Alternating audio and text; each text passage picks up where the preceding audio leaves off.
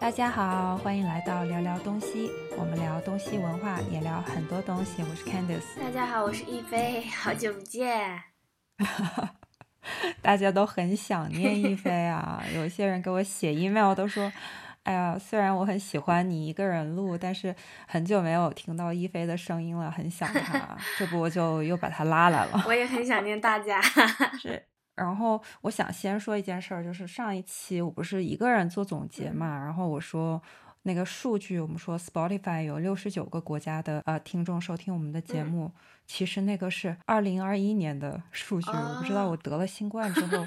好像脑袋有点糊，然后其实是九十四个国家，我说 哇哦，太棒了，真的很多，谢谢大家。对，然后全世界我查了一下，一共有一百九十七个国家，也就是大概有一半的国家的人，太感动了，很有成就感。对，然后还有一个就是最近中国的听众也变多了，就是在网易云上面的听众突然变多，是吗？嗯，很稀奇，对吧？突然增加了几千播放量，所以我也挺惊喜的，就觉得这个事儿虽然我做的频率比较低，但是还是要认真继续做下去，不能让大家失望。嗯，好，那这个是我们先要说的两件事情，然后我们就聊今天我们的主题，主题是就像我们的标题写的，就是初恋。对，为什么我们想聊？这个话题是因为最近 Netflix 的新剧大火，这个剧就叫《初恋》。那这个剧在日本特别火，在呃亚洲区很多国家也挺火的。因为中国没有 Netflix，所以啊，但是中国人也聪明的使用了各种办法 看了这个剧。对，所以这是一个纯爱剧。我其实我我们这个年龄哈，就是很少再会去看这种纯爱剧了，对吧？那我想看这个剧的原因，主要是因为我喜欢的一个文化学者吧，一个文化学者梁文道，他已经五十多岁了，他在他的播客里介绍了这个剧，我就觉得天呐，一个五十多岁的男人很认真的把这个九集的纯爱剧看完了，为什么？所以我很好奇。然后他还说，他身边有很多人看了都哭的不行，有些人还看了好几遍。我太难想象了，所以我就特别好奇，我让你也就跟我一起聊一下这个话题。所以可能因为你也很忙，你没有那么多时间去仔细的看，但是你看了一些，你觉得这个剧为什么会火呀？我说实话，我不知道，我我很尊重大家每一个人对影视剧的喜好，但是就是这一类的电视剧和。电影啊，是我绝对不会主动去看的。我知道，我知道。嗯，但是因为嗯，你给我介绍了嘛，推荐了嘛，然后我问了我老公，他也看过，他也说挺好看的。嗯。然后呢，我就还是去看了。嗯。但我看了开头一点点，我我真的有一点就是看不进去。然后我想说这样不行，我先去了解一下大概的故事吧。我就在抖音上面翻了别人的一些那个呃叫什么。故事讲解、剧情分析，对，我就去看了一下，但是我还是不知道为什么 他这么火。哎，这个剧你老公他是认真从头到尾看了吗？还是他也是抖音看的那种剧情介绍啊？他说他也有拖着看，也不是完全就是一一字一句这样看的，因为他也没有那么多时间，但是他肯定看的比我认真，嗯嗯嗯，而且。我觉得他是在很认真的对待这个剧。为什么？他就是他跟我讲的时候，就是他跟我讲的时候，他就说是拍的很好，也演的很好，就是嗯，演员呀，对于这个角色心理变化的一些拿捏啊，还有这种感情的表现，他觉得都挺好的。嗯嗯。然后我就跟他说：“我说我我不是很能理解这个这个故事有什么特别之处吗？”但是他觉得他能理解，嗯，但是我体会不到。嗯，我觉得就是。一个很平平无奇的爱情故事啊，这跟性格也有关系。因为就算你是十八岁，你是二十岁，你都不看这个剧，更何况你现在年龄更大一些，更成熟一些，我觉得你更不可能看。对呀，没错。我们这一期肯定有很多的剧透哈，就是如果你想看这个剧，你就不要听我们的播客了，因为我会说很多 关于剧情的东西。所以这个剧简单的说，是一个。啊，离异的带娃的女司机和一个大楼保安的爱情故事。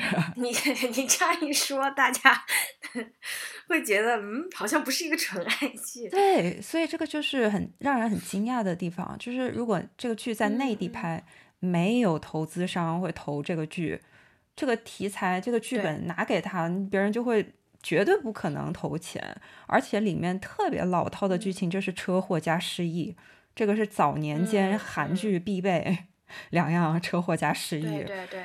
真的完全没有什么很新鲜的成分，但是这个剧它写出来是因为宇多田光的两首歌，我不知道你认识宇多田光吗？我知道他，他的那个就是这个主题曲还是什么，就是那个 First Love，是不是？对对对。当年特别火，我记得是很早以前的歌了，对不对？一九九九年，暴露年龄的歌。对啊，对啊，我我我自己都听了好多好多遍，确实非常好听。就是这首歌，一九九九年，我估计我们有一些听众还没出生啊，零零后还没有出生。哎，对对，呃，这他是有两首歌，宇多田光两首歌写的，一首就是九九年的这个 First Love，还有一首是二零一八年他新写的一首，就叫初恋。那这两首歌写出来的一个剧，你想一想，是这凭空写出来的，嗯，是可能因为这个拍这个剧的人他喜欢宇多田光吧，喜欢这个歌，根据这个歌写的剧，哦，嗯，有可能，所以它有这个意义在里面。再因为这宇多田光当时 First Love 太火。太火，我不知道现在零零后有没有听过。对，但当时我是非常非常喜欢这首歌，到现在听听了好多遍，单曲循环。对，到现在听我都还是特别喜欢这首歌。当初恋那首歌，因为是一八年的，我听后面听了，我没有很喜欢。我没有听过。对对，我没有很喜欢这首歌。好，这个就是大概讲一下这个剧的来历。嗯。然后这个剧其实它不算长，对于中国人来说，中国电视剧。动辄四十集、五十集，它只有九集。对，九集我觉得非常完美。十二集以下的电视剧，我觉得都是完美。是，但是它九集拍了一年，这个精心制作，太用心了吧？只有 Netflix 这种金主爸爸才承受得了这种速度，一年拍九集。一个月一个多月拍一集，我的妈呀！可是我觉得他们就是拍出来的效果是显而易见的。就是之前不是说这两个人的身份吗？嗯，就是我们描述起来，他就是一个呃出租车女司机和一个大楼的保安啊什么。但是我在看这个剧的介绍的过程当中，我丝毫没有去想到他们的身份问题。嗯，就其实对于我来说，我也是在看他们的感情线和他们自己内心感情的变化这种。就完全没有在考虑说他们本身是什么身份啊之类的。对，所以这个剧它就是因为它拍的很用心，所以它需要看细节。那你呢？你又没有时间去看细节，你当然会觉得这个戏……哎呀，我会挑一些细节 看的嘛。但它就会不连 贯了，就是这个是这个剧，它就需要你坐下来认真去看。其实，就我刚刚说到梁文道他提到的一个呃一个观点，我觉得特别有意思，因为他五十多岁了嘛。他当年嗯去看电影，他说我们看电影当然是要非常认真去看，因为你没有机会看第二遍。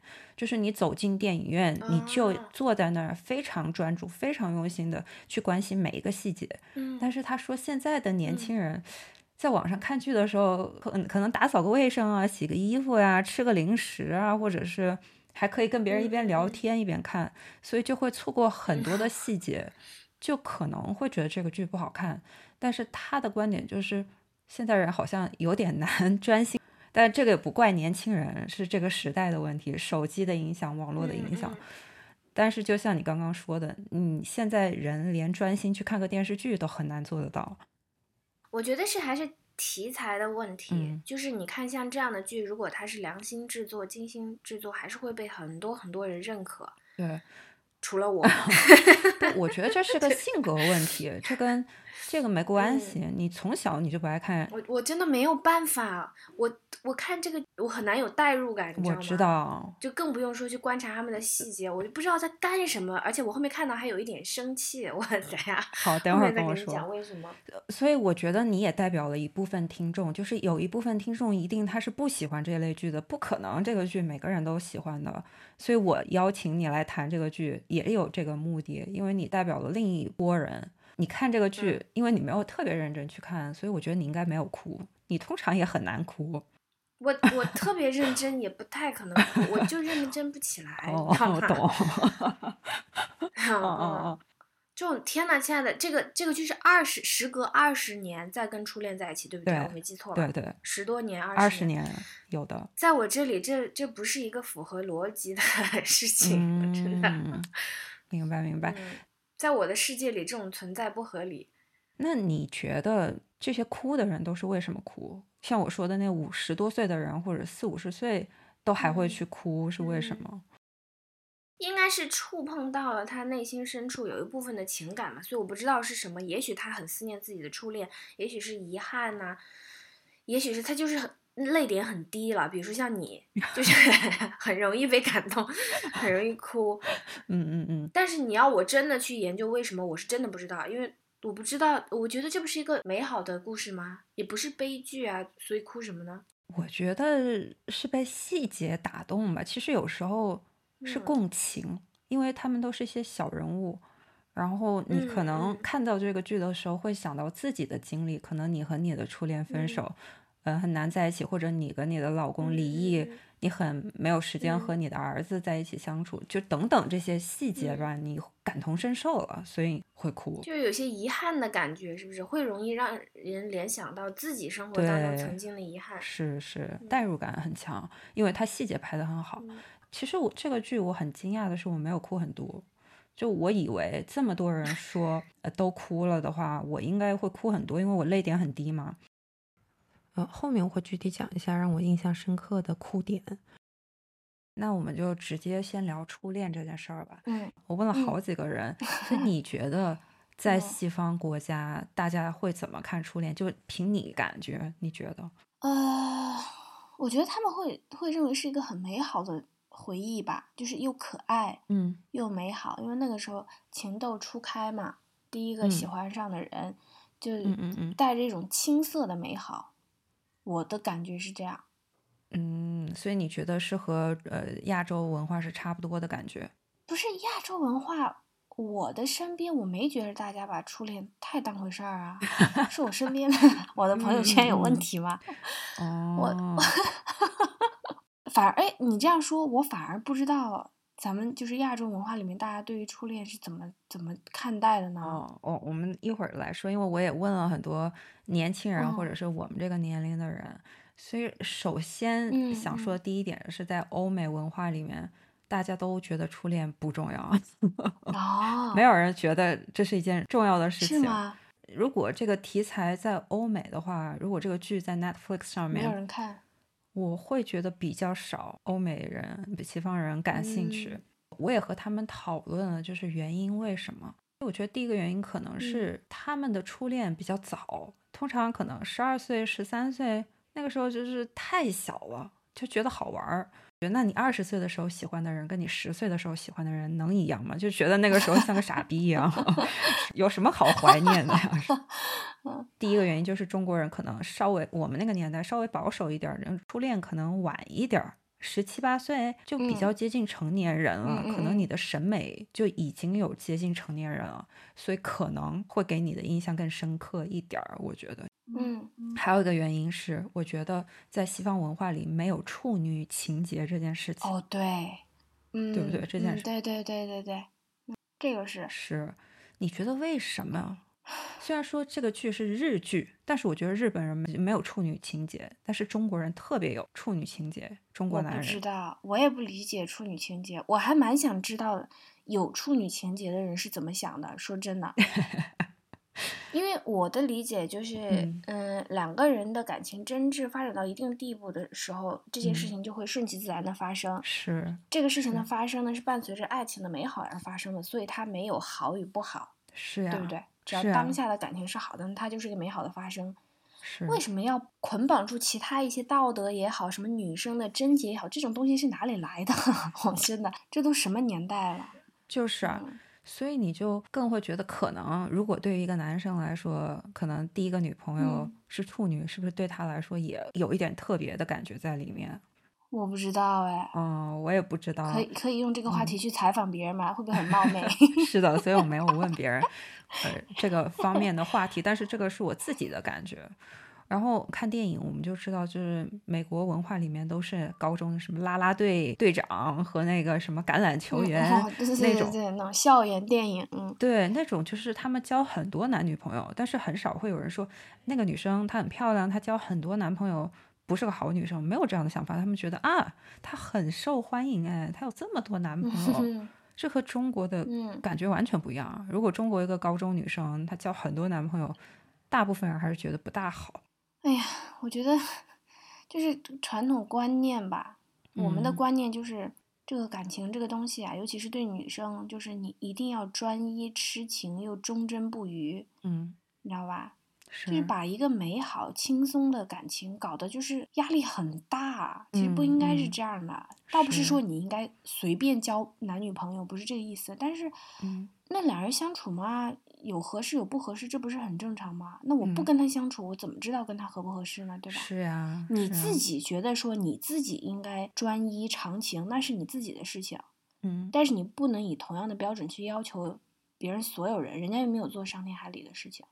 是是，完全文化上的一个不一样。嗯，可能他们年轻小的时候很多就是好玩或者新鲜或者是怎么样，所以那个时候给他的尝试一下，对。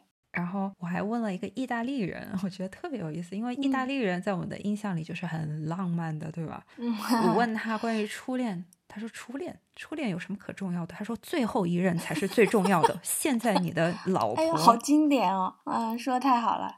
对，这个跟我们的浪漫毫无关系。我们对我们的老婆老公很浪漫，但是初恋不重要。嗯，对，哎，我同意。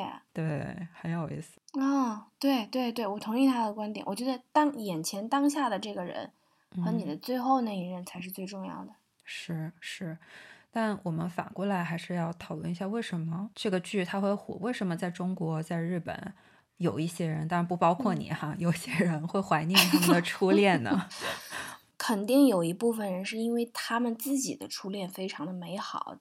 嗯，然后呢？因为这样那样的原因，也许没有走到最后，所以在他内心来说，可能有一点点的遗憾吧。然后他看到这个剧的话，就很能产生共情嘛，很有代入感。嗯嗯嗯。所以说，就越看越沉迷，然后再回想一下自己当年和初恋的美好的种种，就哭了，就哭了。啊。就是很单纯，对不对？我能想到就这个原因了，不然还有什么好哭的呢？我觉得你刚刚说的很对。第一个是很单纯的感情，对不对？第二个是因为得不到啊，爱而不得。嗯嗯，而且还有一个就是人会美化他的回忆。对，就是你回想的时候，老是想的很美好的地方，不断的强化那个美好的回忆。嗯，所以你会可能会有一点怀念。但我问了一些零零后，我觉得你弟弟的一个朋友给我的回答，我觉得有点意思。我没想到这个，他说任何事情第一次都很特别。你做什么事情，你第一次去做，可能你的印象都会有一点深刻。嗯，对对对对对对，这倒是，嗯，因为他第二次出现的时候，很大概率上没有第一次特别了。我觉得，因为第二次会重复你和第一个人做的一些事情，但第一次是你新鲜的尝试。对呀，对呀。这个我很能理解，就像我跟我老公，你也知道，嗯，就他前面已经有四个女朋友了，这么多的吗？但他是我，对，但他是我第一个男朋友嘛，嗯嗯，所以说我就能明显感觉到，就是他谈恋爱已经谈了四五次，你知道吗？嗯嗯，他不会再有像第一次那个时候谈恋爱的那种激动啊，然后新鲜感啊那种，就不会有那么多了。明白，明白。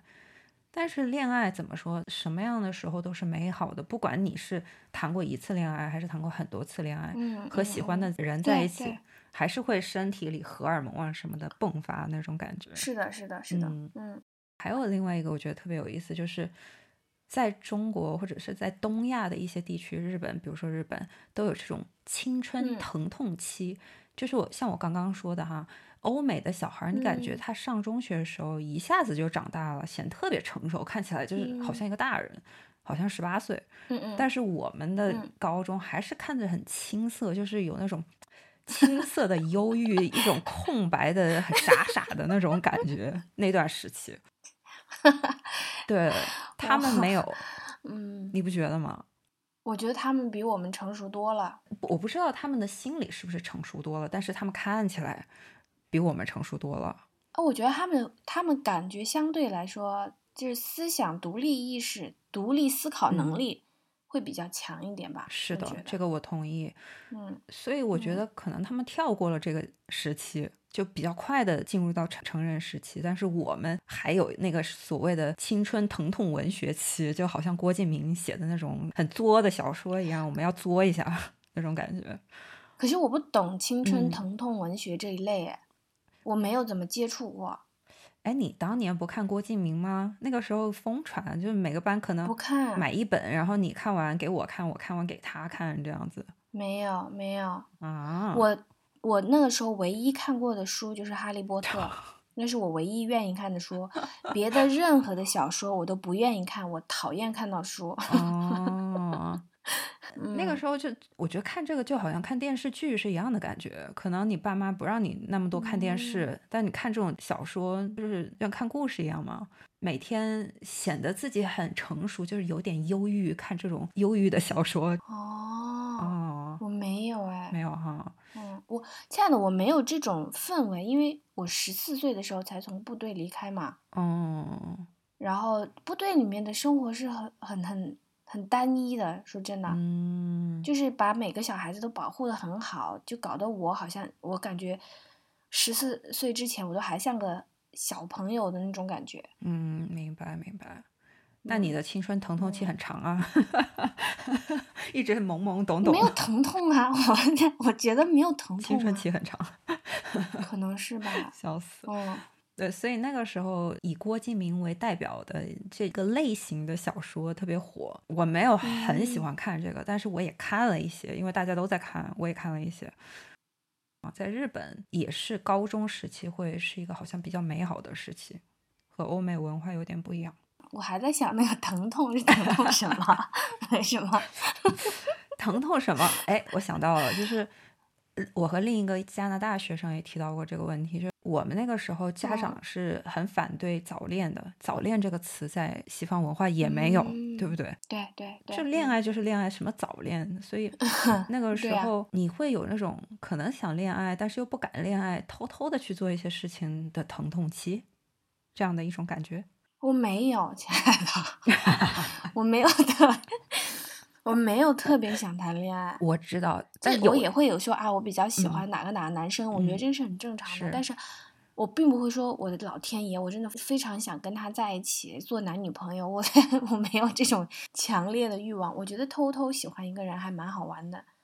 偷偷喜欢一个人就是青春文学啊，是一种啊，一种类型的，就是你自怎么会疼痛呢？这不是很好玩的事儿吗？就是你自己在那儿自我感动啊，自我疼痛啊，就想想想啊，喜欢他，我万一他不喜欢我怎么办？然后天天偷偷的看着他做了啥，然后又怕他看到你，然后他不喜欢你不是很正常吗？但是你会想很多啊，就是小女孩会想一些东西，你不会吗？我不会，我那时候可丑了，不喜欢我太正常了。我服了你好吗？一天到晚说自己小时候丑。亲爱的，我主要的精力不在这儿，你知道吗？嗯嗯。我太沉迷于哈利波特那个时候，真的，你你的心思被另外一件事情占据太多的时候，这个事情就没有那么看起来那么重要了。我觉得特别好，那不是很好吗？少很多烦恼，对吧？对啊。嗯，对对对，这个倒是。哦。然后，呃，刚刚我说的加拿大那学生提到一个，就是在中国很多的家长希望你上学的时候不要谈恋爱，但是大学毕业就马上谈个恋爱，然后马上结婚，这件事情就 会形成对比。突然，你的谈恋爱变得很现实，比如说你的工资多少，你的工作是什么，有没有房，有没有车。对。但是你的初恋就突然就变得很纯洁，就是完全没有想过这些东西，所以就会形成对比之后。会给你，没错，对，我觉得他这点说的特别有意思，是我没想到的。嗯嗯嗯嗯嗯。但是我觉得在日本不存在呀，对不对？日本我觉得爸爸妈妈都还挺开放的，高中生谈恋爱的比比皆是。在日本文化里，好像高中这一段时期也是很美好、很朦胧的一种感觉。是美好啊，因为你也没有别的压力啊，你都爸爸妈妈养着，你要什么有什么，你只用上课，完了谈恋爱就可以了呀。那时候大家又青青春，又青涩，又可爱，对不对？嗯，所以那自然那个时候的回忆都是美好的。嗯嗯嗯，大部分西方学生他们都说没什么可回忆的，觉得很 stupid。因为可能对于他们来说，只是一种尝试吧。嗯，就是并没有太多的说给他赋予太多别的意义。是是，还是有些文化上的不一样。嗯然后我也问了零零后，很多零零后，包括你弟弟和他的朋友们，我感觉对嗯现在的零零后来说，初恋没有太重要了，就是相比来说，和我们以前那个时代没有那嗯么重要了。你觉得什么原因呢？我弟也说不重要是吗？对，哦，啥意思啊？他他的初恋应该是初中还是高中，我忘记了，嗯应该是吧？那时候太小了，而且就像你刚刚说的，父母嗯并不赞同嘛，那所以你只能是地下情，对不对？偷偷的，嗯嗯像做贼一样，嗯你根本就放不开呀！你这样谈恋爱，是不是？俩人写写纸条，说说小情话啊什么的，这种也不能明目张胆的一起出去玩，拉拉小手啊什么那种。但是偷偷不就是就那个时候，偷偷的乐趣吗？就是因为和以后不一样了，以后你不会偷偷做这些事情了。刺激是吧？有一种刺激嗯感，对啊，这我就不知道了，这要问他，我也没有经历过。笑死。但是我知道他，他就是我弟啊，嗯写那种小情话，说那种肉麻的话可厉害了。他说他要听我们这一期节目，啊，让他听啊。所以我也不能太揭穿他，你知道吧？所以我觉得其实是一个好的发展，也就是说，可能现在的父母对早恋这件事情看得淡一点儿了，所以对零零后来说，可能他们初恋的时间变早了，然后也可能觉得自己很蠢，刚开始那会儿啥也不懂，就没有那么重要。嗯，我们家是因为我会跟我爸妈做工作，嗯就是我有跟他们提过，我说这种十五六岁、十七八岁的孩子，他脑子里一点都不去想，就是喜欢别人、嗯或者谈恋爱这种事情，你们觉得正常吗？就是，我就说没有必要，就是把这个当成一个天大的不好的事情，嗯正确引导就可以了。是是，对啊，所以也许就是在自己儿女的劝说之下，他们的观念慢慢慢慢能改变一点嘛。嗯，但是我们这一辈的爸妈还是比较保守嗯，对对对对对，肯定的。因为我去跳舞嘛，有那些特别小的小女孩儿，有一个十三岁的小女嗯孩，长得特别可爱漂亮。然后我说我都不知道她只有十三岁，现在小孩就是发育特别好，长得快，长得高。她说她十三岁，她有男朋友。我说啊，真的吗？你爸妈同嗯意吗？她说他们同意啊，只是说有一些该注意的地方，意思就是不能发生关系之类的。就是对对对，他们就会自己保护好自对己跟他强调，我觉得这样很好啊，就是应该这样啊，而不是说本来就应该这样、啊。对，而不是就说阻止他，你越阻止，有时候叛逆的孩子越想去做，反而不好。对，而且然后用错误的方式去尝试。对，然后到时候怀孕了怎么办？对吧？嗯嗯，更麻烦。哎呀，我的天呐，对，我想到如果我我这二宝是个女儿，以后长大了，头痛，对 对对，好担心。一菲怀孕了，所以我有一段时间我都没找她，嗯也要恭喜她，希望她有一个健康快乐的宝宝。对 谢谢。嗯是的，聊了这么多关于初恋的事儿，那终于我们要回到这个主题上，就是这个电视剧。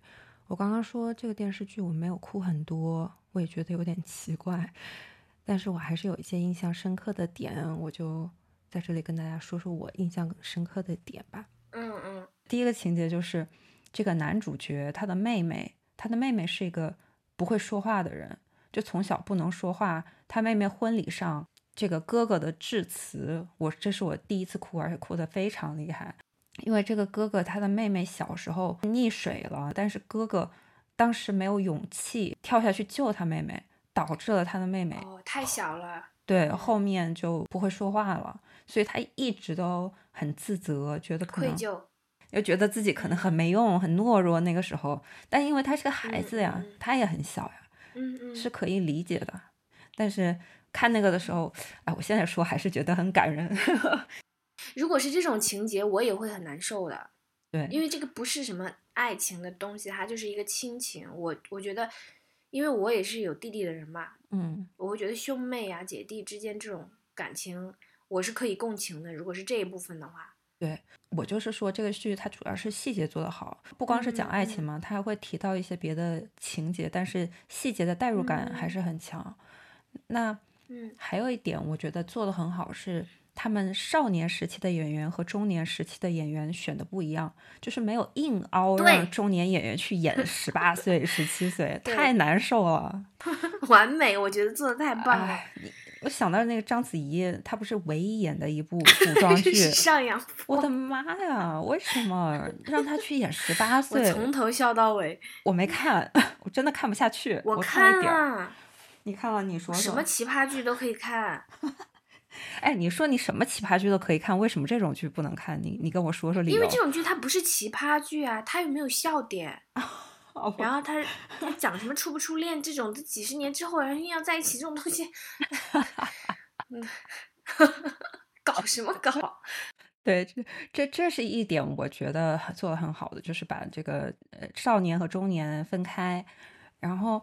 还有一点就是抚养权变更，因为女主跟她的前夫离婚的时候，其实先是她带着她儿子走的，但是她愿意把抚养权交给她的前夫的原因是她觉得她自己连自己都很难养活，她一天打几份工，每天累得要死，也赚不到多少钱，感觉对她的儿子的将来没有很多帮助。这样的情况下，她才忍痛把儿子的抚养权变更到前夫名下了。我觉得这一点也是，可能你做妈妈的，你更能体会这样的感觉吧？你觉得要是你呢？啊，当然，这这个比喻太坏了，就是一个 对，如果是如如果是我，就是我我真的生活就是我自己一个人生活都成问题或者比较困难的话，我不会太自私的强把孩子留在身边。也许这就是母爱吧，就是我这种还没有孩子的，嗯，但是我会需要。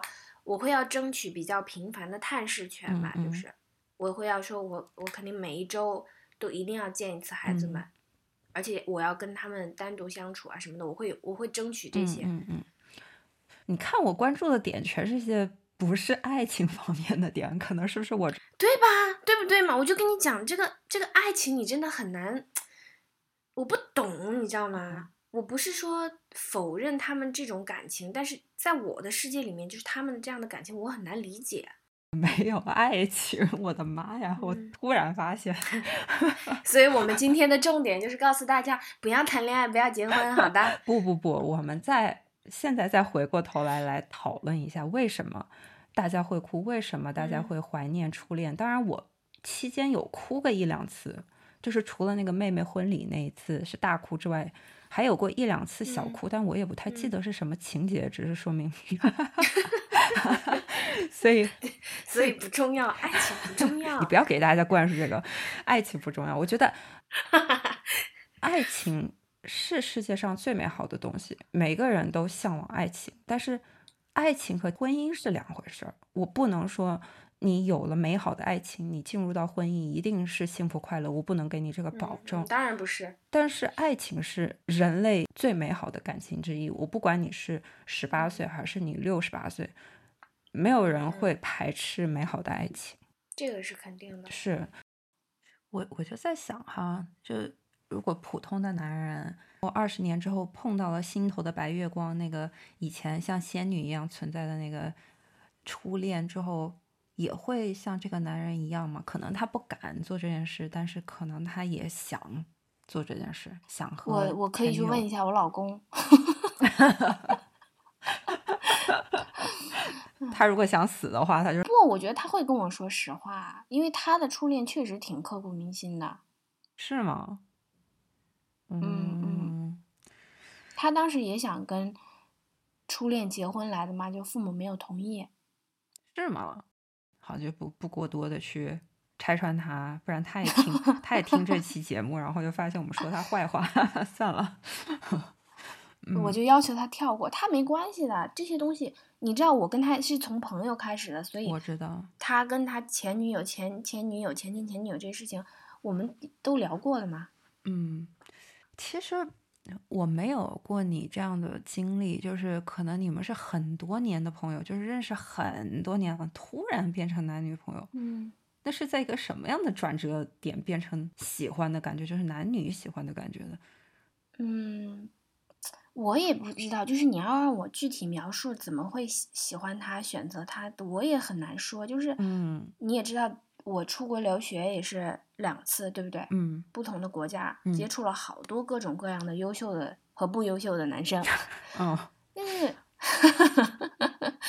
我的想法就是，我决定要就是在一起一辈子的人，一定是首先，嗯，要让我开心的，嗯是自然而然开心，不是那种刻意讨好我的，嗯嗯，这是第一。对，第二呢，就是能够我跟我很好的沟通，并且能让我继续做自己的人，就是嗯他不会对你提一些要求，或者变着法儿的想让你做出一些改变的那种。嗯很重要这个。对，因为你知道我是那种反骨非常严重的人，就是 如果你想让我改变什么，那那那肯定不行的。哦，一百斤九十九斤都是反骨。没错，所以我老公就是那种，他不会去说，我觉得你会不会要这样做，你会不会要那样做。嗯嗯然后他的幽默感呢，我觉得是我认为嗯比较自然的，有一点傻，然后有点幽默的感觉。其他有一些男生，我不是说所有，嗯嗯嗯有些男生是有点刻意，你知道嗯吗？有点油腻哈。嗯对我的生活里面，我没有办法接受太刻意的人，明白。我觉得会很难受我，也是。对吧？对，嗯，所以说可能就是后面留学完了之后，接触人多了，慢慢慢慢发现，哦，原来自己是喜欢这样的人，嗯，然后就决定说啊，就是他吧，我我觉得是这样的。他为什么选择我啊，我就不知道了，也许他是被迫的吧。拿着刀架着脖子是吧？被迫。对，其实，我啥时候问问他吧。嗯，其实当时你说你俩在一起的时候，我还挺惊讶的。我身边所有人都很惊讶。对，就因为你给我的感觉，就大家对你的感觉来说，因为你出国很多次，然后嗯英语说的很好，嗯大家都觉得可能你会找嗯一个外国人，或者是会找一个 A B C 这样的，就是思想很开放的那种，有这样的感觉。对，你说的话是我我身边几乎每一个朋友都是这样说的，嗯包括之后工作了还有同事，他们都会觉得说我应该是找的那个外国人，嗯嗯嗯，或者是外籍华华裔这种。是是，为什么我会给大家这样一种错觉呢？一定是我以前说了一些什么年少无知的话。我我也不知道，就是你会给大家这样的感觉，但反正这个也不重要了，因为嗯你也选择了现在的老公，而对且对对，对他，我觉得他的幽默感是挺自然的，说实话。因为还有点呆傻的那种幽默感，你知道吗？加上憨厚的笑容。嗯，其实你俩都幽默，但你俩的幽默感不大一样。嗯，现在已经发展到我不能理解他的幽默感，他不能理解我的幽默感，是吗？会然后我吗？们就相互鄙视对方的幽默感。我之前都说他，我说你一天天的能不能正常一点儿？也 不知道他在工作中会幽默吗？还是只是对你是身边熟悉的人？你呢？你是对身边熟悉的人才幽默，还是你对你的同事啊什嗯么都是一样的？我对同事还好，就是也开玩笑的嗯那种。还好哈。嗯，然后我老公他工作比较严肃的，哦，甚至有时候会比较凶。我想他应该是对女同事蛮幽默，然后对男同事 蛮严肃吧。有时候买东西的时候，嗯我就会、我就会说他，我说你跟人家服务员开什么玩笑呢？你在那逗人家笑是不是？然后他说我没有啊。我我觉得其实你老公，我突然觉得哈，你喜欢他的点可能还有一点嗯反差感，就是他工作的时候非常认真，而且他也是一个学，算是一个学霸，我觉得。然后开起玩笑来又挺傻呆、挺可爱的，所以你就喜欢这种反差感，可能嗯，对，对，嗯嗯嗯，而且他都顺着我，这一点我非常喜欢。很好，做得好，嗯。没错，好，我们今天就先到这儿，因为这个播客我们录了一个多小时，就太长了，所以我决定把它剪成两集。那就是一般我们是一个月更新一期嘛，那呃，这一次下个星期还会更新一期，就是这个月会更新两期。感谢的人很多，包括我的美国学生、加拿大学生、意大利学生，还有一菲和他的弟弟、他弟弟的朋友们，还有我的一些武士的零零后的小伙伴，非常感谢他们抽时间给我做问卷，然后呃才有了这一期播客。如果你们对我们今天聊的话题有什么想法的话，也可以给我留言或者写 email。也许下一次我们的播客，下个星期的我还可以加一点你们的想法在里面。会不会我对西方文化的了解也太浅薄？就可能我有一些东西说的也不对，你可以纠正我。那我们下星期见啦，谢谢大家，拜拜。